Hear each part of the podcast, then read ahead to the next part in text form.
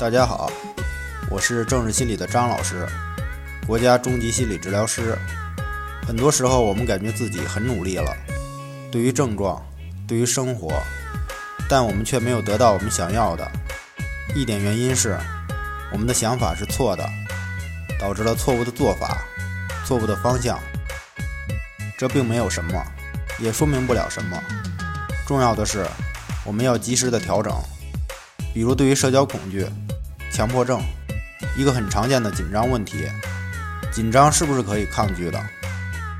如果是不可抗拒的，我们是不是在抗拒？事实上，很多事情是这样做也可以，那样做也可以，不做也可以。问题在于内心的纠结，而不是做和不做的问题。所以说，我们只管努力，发现错了就调整，这就是成长。而如果我们不努力，那别人一定在努力。